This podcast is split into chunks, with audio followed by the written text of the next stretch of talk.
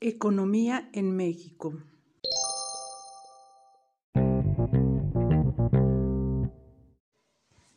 Al restaurarse la República en 1867, el país vivía un estancamiento económico. Las principales actividades productivas, minería y agricultura, fueron afectadas por la inestabilidad del país.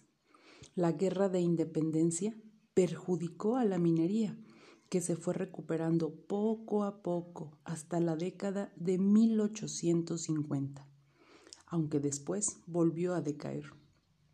Creció de nuevo tras la invasión francesa.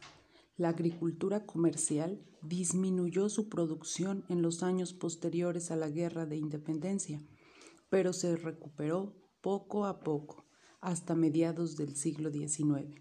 Después volvió a declinar su monto por la Guerra de Reforma y el Segundo Imperio. La excepción fue el cultivo del enequén en Yucatán, que experimentó un elevado crecimiento desde 1860.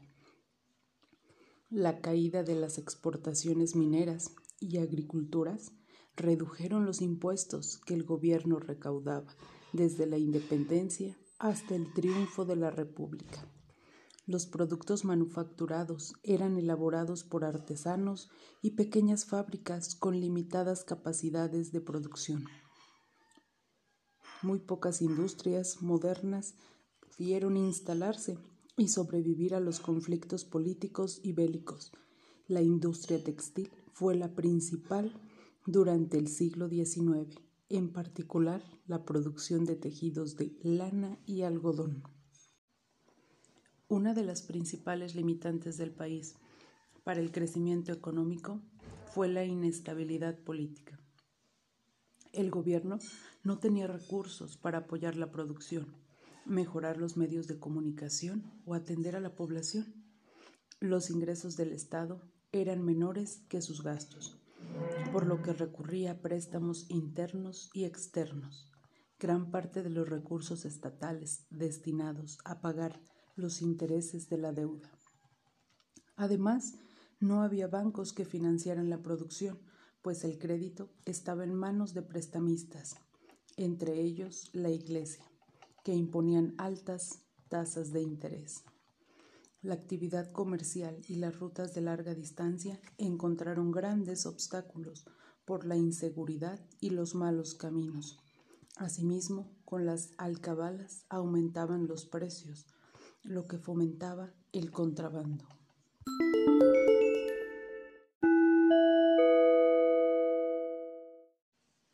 El estancamiento de la producción minera afectó a toda la producción agropecuaria y manufacturera de las regiones que abastecían a los centros mineros.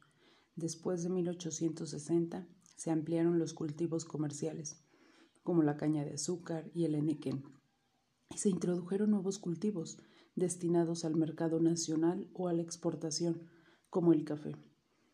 Las pocas fábricas estaban instaladas en el medio rural y su producción abastecía los mercados regionales los talleres artesanales vendían sus productos en las localidades en donde se ubicaban. Un factor para mejorar el comercio e integrar la economía del país fue el tendido de vías férreas. Con el gobierno de Sebastián Lerdo de Tejada se logró organizar y normalizar el cobro de impuestos, por lo que en enero de 1873 se concluyó la vía ferroviaria de Veracruz a la capital.